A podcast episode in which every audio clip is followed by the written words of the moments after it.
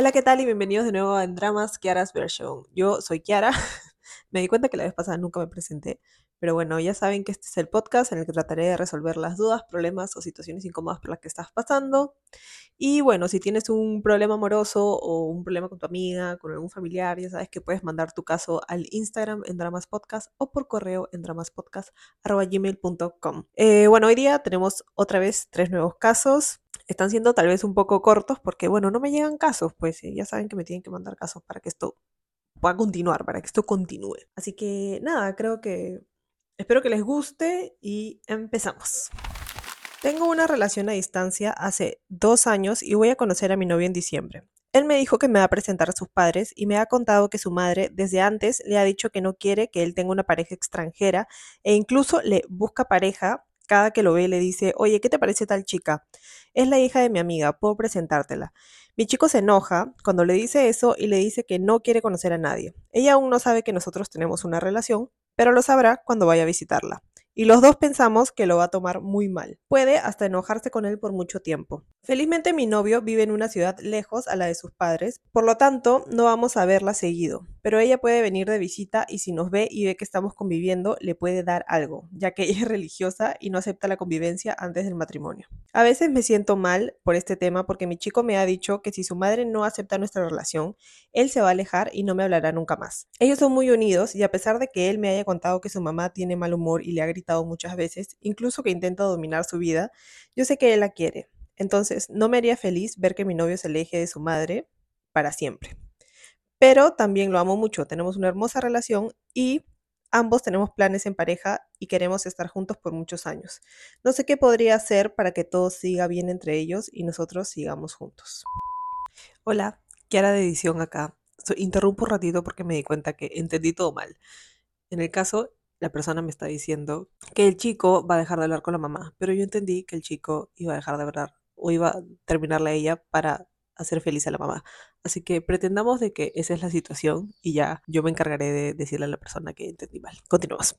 Bueno, creo que estas cosas de, de la familia siempre son súper complicadas, ¿no? Sobre todo porque creo que no hay mucho que tú puedas hacer al respecto, porque es un tema de él y su mamá. O sea, él él es el que tiene que poner los límites para que la relación funcione, digamos, ¿no? Además, siento que él está súper, mm, como que necesita demasiado de la aprobación o la validación de su mamá, a tal punto de que es capaz de dejar de ser feliz él mismo, porque me imagino que si está contigo es porque está feliz contigo. Entonces, él está dispuesto a renunciar a ti, que, eres algo que, o eres alguien que le da felicidad solo porque su mamá no, no te aprueba, sobre todo sin conocerte, porque ni siquiera, o sea, no te conoce, pero ya tiene como que muchos peros, ¿no? No quiero que sea extranjera, no quiero que convivan. Eso de la convivencia me queda una que otra duda, porque al principio dijiste que tienen una relación a distancia y que recién se van a conocer en diciembre, pero luego dijiste que estaban conviviendo. Entonces no sé si es que en diciembre tú vas a ir a visitarlo y se van a quedar tipo un tiempo o sea, te vas a quedar en su casa, digamos, y a eso le estás llamando convivencia, o si en diciembre van a empezar a vivir juntos y van a empezar la convivencia, convivencia, porque si es solo que vas a, o sea, vas a ir a visitarlo y te vas a quedar en su casa, yo no lo llamaría necesariamente convivencia, ¿no? Pero bueno, puede que si su mamá es así súper religiosa, si lo tome como que sacrilegio, no sé, pecado original y, y toda la vaina. Yo creo que, que es complicado, ¿no? Porque de por sí imagino que él no es tan religioso como su mamá, entonces me parece raro. Sobre lo que le presenta chicas, creo que ahí, o sea, si la mamá no sabe de ustedes, ella piensa que él está soltero, ¿no? Entonces creo que obviamente le quiere presentar chicas para que deje de estar soltero. Entonces por ese lado, creo que no podemos culpar a la mamá o no podemos satanizarla, valga el tema religioso, pero creo que no podemos como que hacerla la villana en ese aspecto porque ella no tiene idea de que ustedes dos están juntos. Entonces, obviamente que le va a presentar chicas y obviamente que le va a presentar las hijas de sus amigas porque son las hijas de sus amigas, pues, ¿no? Entonces ahí está bien que él ponga el límite y diga, no quiero conocer chicas, no gracias, muchas gracias, ahí nomás, vais. Pero, pero creo que para ese lado no podemos hacer mucho a menos de que él le diga. La otra es porque no le dice. O sea, tanto miedo le tiene de verdad que no le puede decir, estoy con una chica, es extranjera. ¿Qué tiene contra los extranjeros además? ¿Por qué tiene que ser ¿Qué quiere? Seguramente quiere que, su hijo se case con los de sus hijos, o sea, la hija de su mejor amiga, ¿no? Una cosa así, como que mantener en el círculo, que no salga del círculo, que me parece como que hasta las huevas, ¿no? Deja que tu hijo vuele. No sé, ese aspecto de, no sé, yo no entiendo por qué la gente tiene hijos si es que quiere como que parametrizarlos y que este, estén dentro de una caja, que es algo que al final no puedes controlar, ¿no? Tú no puedes controlar la personalidad que va a tener tu hijo. O sea, lo puedes criar y obviamente inculcar valores y ese tipo de cosas, pero como que esperar a que sea de tal parámetro y, tiene que ser así porque si no, no sé, todo se va a la mierda, o te parece que es el peor hijo y le vas a dejar de hablar, o te vas a pelear. No sé, yo sé que el tema familiar es, es complicado. Y lo que me preocupa es, como dije al principio, ¿no? que él sea capaz de dejarte solo para complacer a su mamá. O sea, él está viviendo básicamente su vida a través de su mamá. Si su mamá no quiere hacer algo, él no lo hace. Si su mamá no quiere que le haga algo, él no lo hace. Entonces al final nunca va a ser feliz, ¿no? Y es cuestión de que él mismo se dé cuenta, porque creo que, que no hay nada que tú puedas hacer ahí. O sea, lo puedes aconsejar y le puedes decir, oye, pero ¿estás seguro? O sea, aprende a, poner límites con tu familia, ¿no? Aprende a poner límites con tu mamá, que es súper complicado porque yo sé que las relaciones en las familias a veces no son como que las más armónicas. Y claro, su mamá lo puede gritar y como cualquier otra mamá o le puede tratar de controlar la vida, pero ya depende de él porque, no sé cuántos años tienen, pero si vive solo y lejos, me imagino que no tienen 15 años, ¿no? Que ya es un adulto.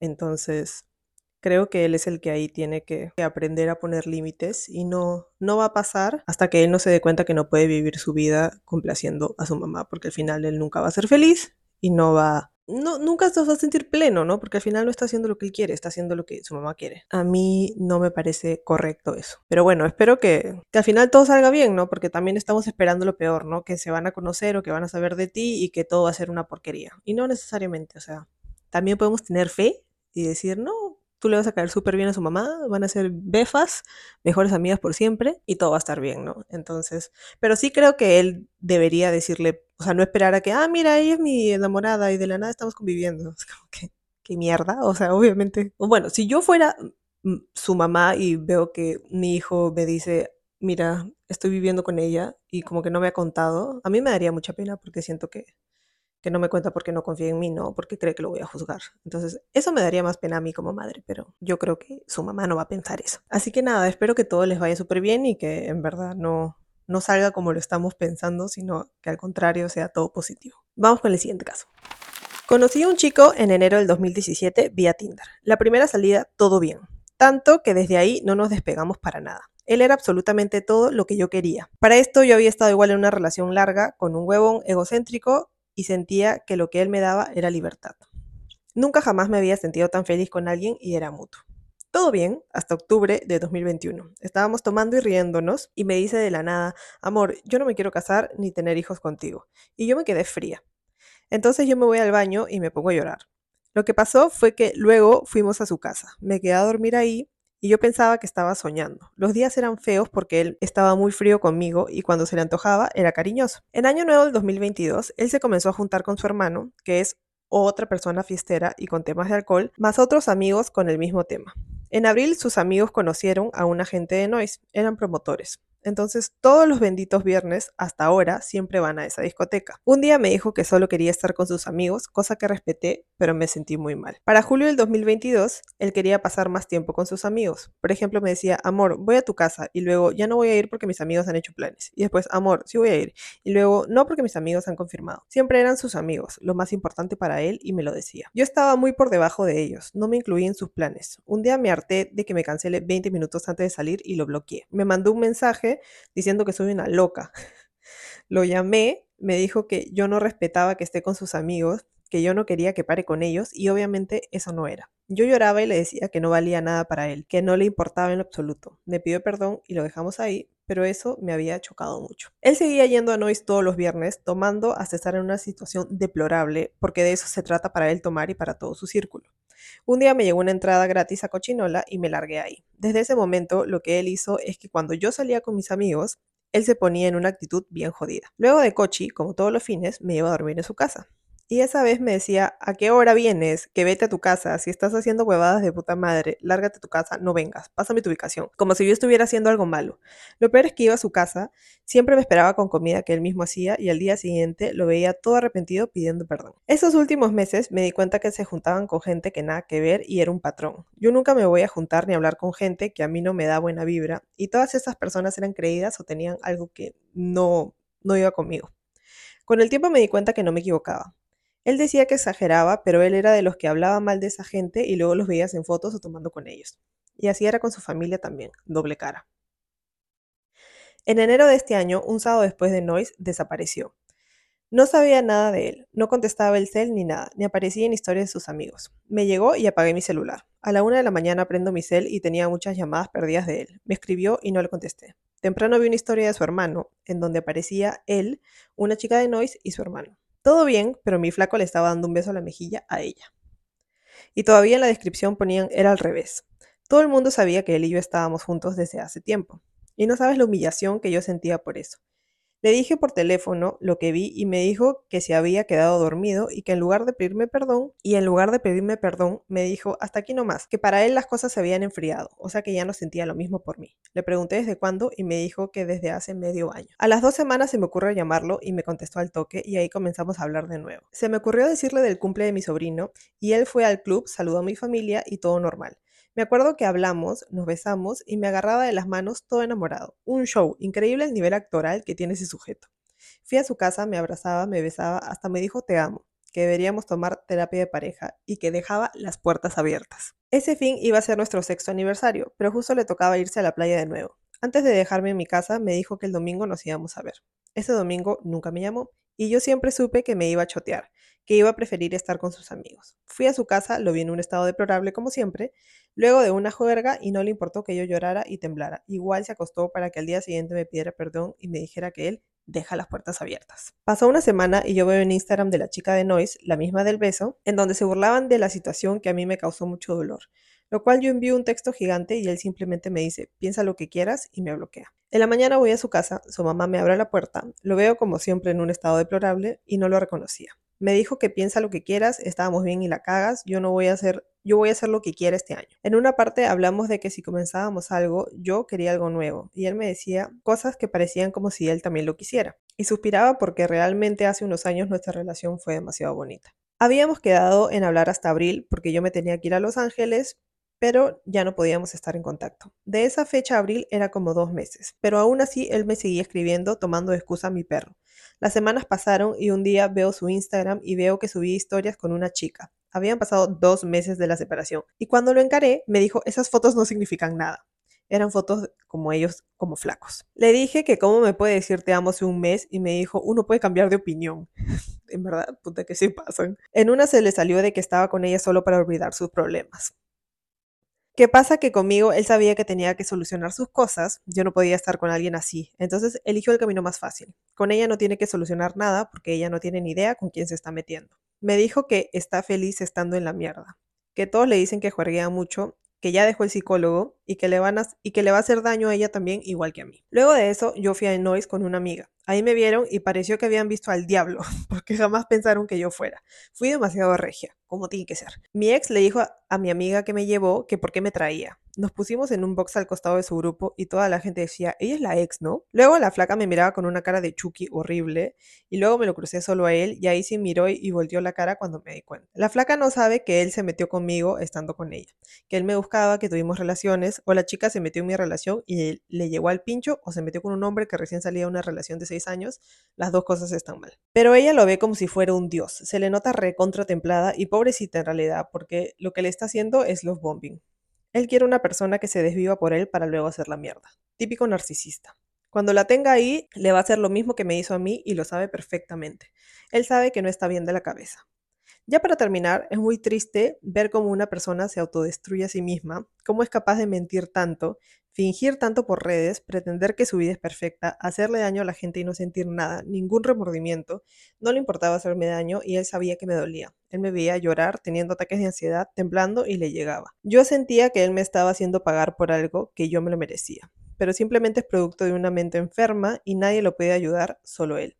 Él obviamente da su versión, que yo estoy loca o lo que sea, porque sé que, porque sé eso porque se lo dijo a mi amiga delante de la flaca. Claro, ¿qué versión le habrá dado a ella? Bueno, para empezar, creo que qué bueno que ya no estás en esa situación, o sea, qué bueno que ya por fin lograste romper el ciclo y salir de ahí, porque de todas maneras me parece que es una relación en la que no eras feliz, obviamente, y también había bastante, bastante machaque de parte de él hacia ti, ¿no? O sea, emocionalmente, psicológicamente, tal vez no físicamente, pero a veces no nos damos cuenta cómo, cómo cuando te hablan feo, cuando te tratan mal, te destruye la autoestima y de verdad como que, que te caga, ¿no? Y es bien difícil tratar de salir de, de esa situación, pero bueno, todo se puede, ¿no? Y bueno, no sé, para empezar, me ha pasado eso que te dicen que de la nada, que ya no se quieren casar contigo y tú te quedas como que, ¿qué fue?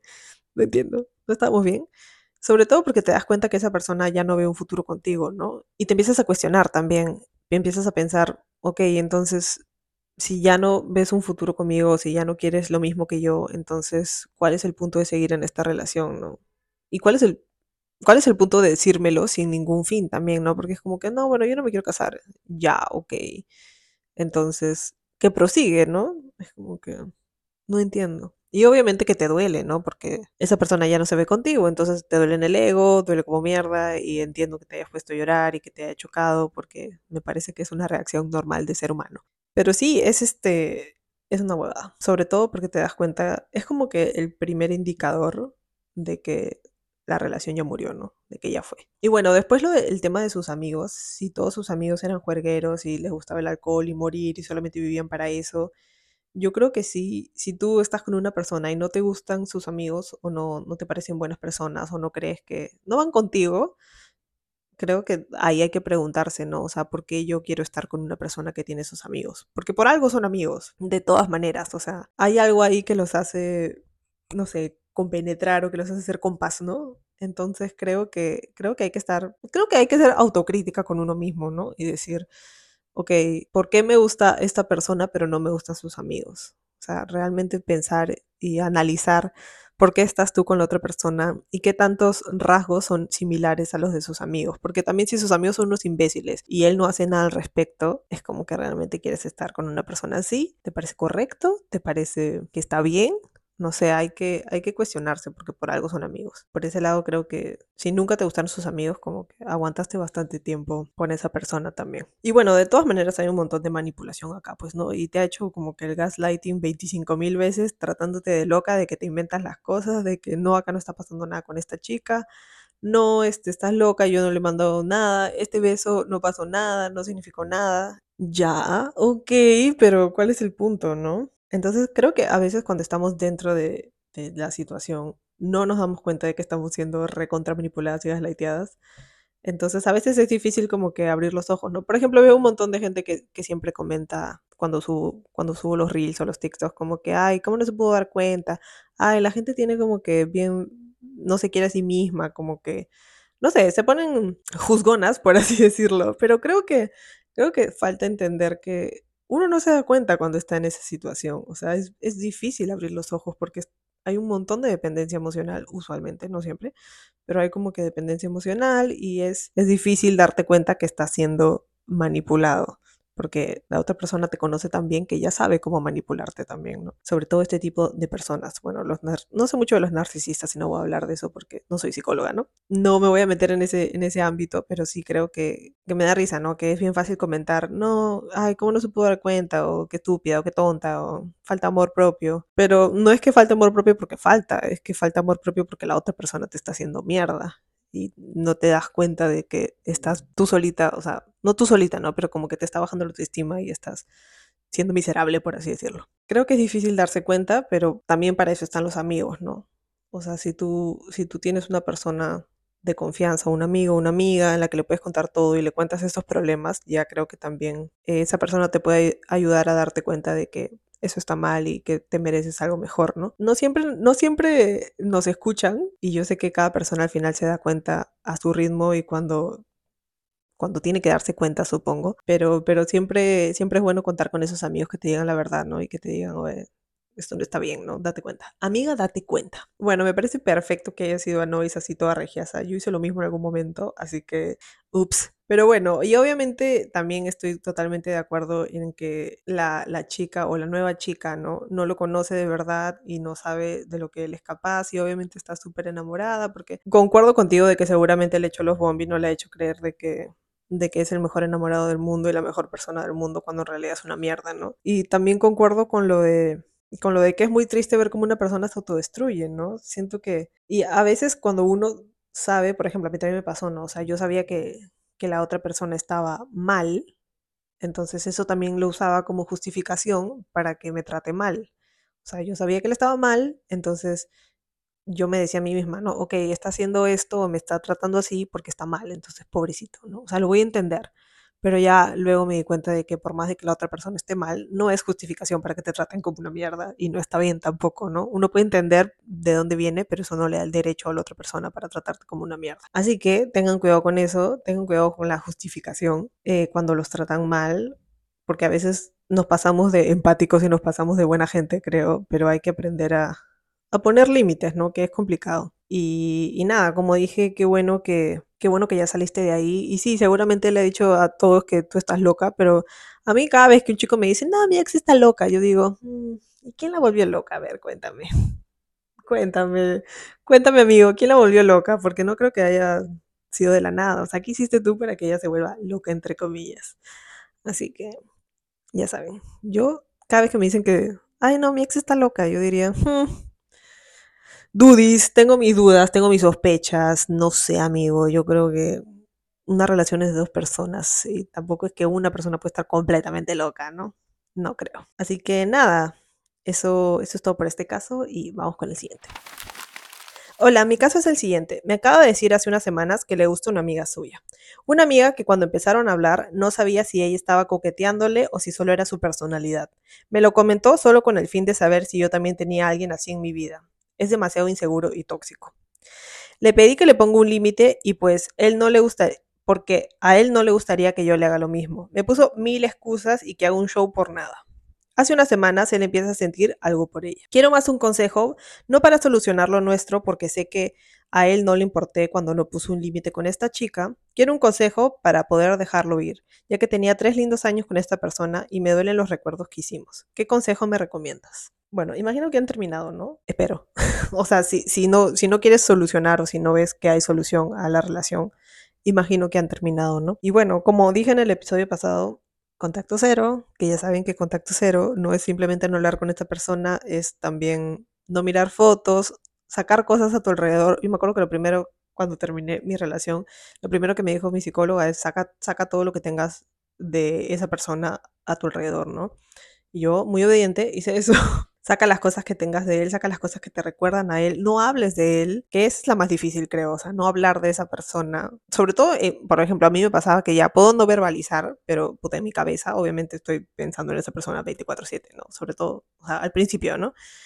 Entonces, es este, esa creo que es la más difícil. También algo que, que me ayudó a mí, por ejemplo, fue pedirle a, otras personas que no hablen de él. Si se enteraban algo de él, decir como que no me cuentes, no quiero saber. Adiós. Se murió, ya les dije. Se murió. Adiós. Entonces, eso también ayuda. Y poco a poco, y es tiempo, ¿no? Obviamente que al día siguiente no va a ser como que, ah, ya, sí, soy feliz, la, la, la, la, la. Ya te olvidé con chatumare, ya. No, pues no va a ser así, no. Obviamente es un proceso que toma tiempo. Después, ¿qué más? Bueno, ahora ya puedo hablar desde la experiencia. Antes cuando me hacían esta pregunta no podía hablar de la experiencia. O sea, sí, pero no tanto. Pero ahora puedo hablar desde la experiencia. Eh, es tomarte tu tiempo, y, por ejemplo, o sea, a veces te dicen, sal, sí, ando de juerga, no sé, sal con tus amigas. Y es como que ahora que lo he pasado, tal vez no inmediatamente quiero hacer eso, ¿no? O sea, yo recién he empezado como que a juerguear. Será después de tres, cuatro meses. Antes como que no, te, la verdad es que no estaba interesada en absolutamente nada de eso. Pero sí me ayudó bastante estar con, con mis amigas, ¿no? No necesariamente yendo a juerguear, pero me acuerdo que mi mejor amiga venía y tipo se quedaba conmigo el fin de semana y no hacíamos nada interesante necesariamente, o sea, ir a una cafetería o ir a comer o algo así, pero es el hecho de estar con alguien y no estar sola, ¿no? Y también ver qué es lo que más te cuesta, ¿no? A mí, por ejemplo, yo sabía que lo que más me iba a costar eran los fines de semana, porque yo siempre estaba los fines de semana con esa persona, entonces era como que ahora qué chucha voy a hacer. Entonces, era tratar de llenar esos vacíos con otras cosas, ¿no? Volver a hacer cosas que me gustan o aprender nuevas cosas que me podían gustar o que había estado interesada y que no lo había podido hacer. ¿Qué más? Bueno, a mí me ayudó la terapia también, pero ya sé que no está en las posibilidades de todos y tampoco es que solo porque rompes con alguien necesites ir a terapia, pero ayuda porque te, te ayuda a procesar la relación, ¿no? Y procesar la etapa de duelo también. Entonces eso también creo que, que ayuda, sirve, es positivo. ¿Qué más? Bueno, es tiempo al tiempo, ¿no? Tratar de salir de tu zona de confort también ayuda un poco a hacer cosas nuevas empezar a hacer cosas sola también, puedes ir al cine sola, puedes ir a comer sola, puedes ir a pasear sola, a caminar, también como que volver a ganar un poquito la, la independencia o acostumbrarte otra vez a hacer ciertas actividades sola, como para que no, no sientas luego que hay una ausencia, ¿no? Y nada, es, creo que, o sea, no te voy a decir que es súper fácil, ¿no? Toma tiempo y toma trabajo, creo, porque si, si no procesas y pasas de frente a otra persona súper rápido, al final, ¿qué has procesado? Pues, ¿no? O sea, realmente has cambiado, has interiorizado. También ver qué cosas tal vez tú podías mejorar en la relación para que a futuro también puedas, este, no cometer los mismos errores, ¿no? Y bueno, sobre él, ya sé que no me pediste mi opinión, pero igual la voy a dar. Creo que, que sí, pues no, si ya te había puesto mil excusas como para no ponerle un límite, es porque de todas maneras le gustó, le gustó desde el principio, creo yo. Maldito, maldito desgraciado. Y nada, bueno, es tiempo al tiempo, ¿no? Creo que el tiempo cura las heridas, pero también no es solo el tiempo, o sea, si no haces nada para curarlas, el tiempo no va a hacer nada. Así que sería, es el, es el tiempo, perdón, más trabajo. Eso ha sido todo por el episodio de hoy. Espero que les haya gustado. Ya saben que pueden mandar su caso al Instagram en Dramas Podcast o por correo en dramaspodcast.gmail.com. Dejen en los comentarios sus opiniones, qué piensan, qué caso les gustó más, qué caso no les gustó más, qué hubieran hecho ustedes, hubieran hecho algo que no dije. Cuenten, cuenten el chisme completo. Así que nada, espero que nos veamos el próximo domingo. Chao, chao. Thank you.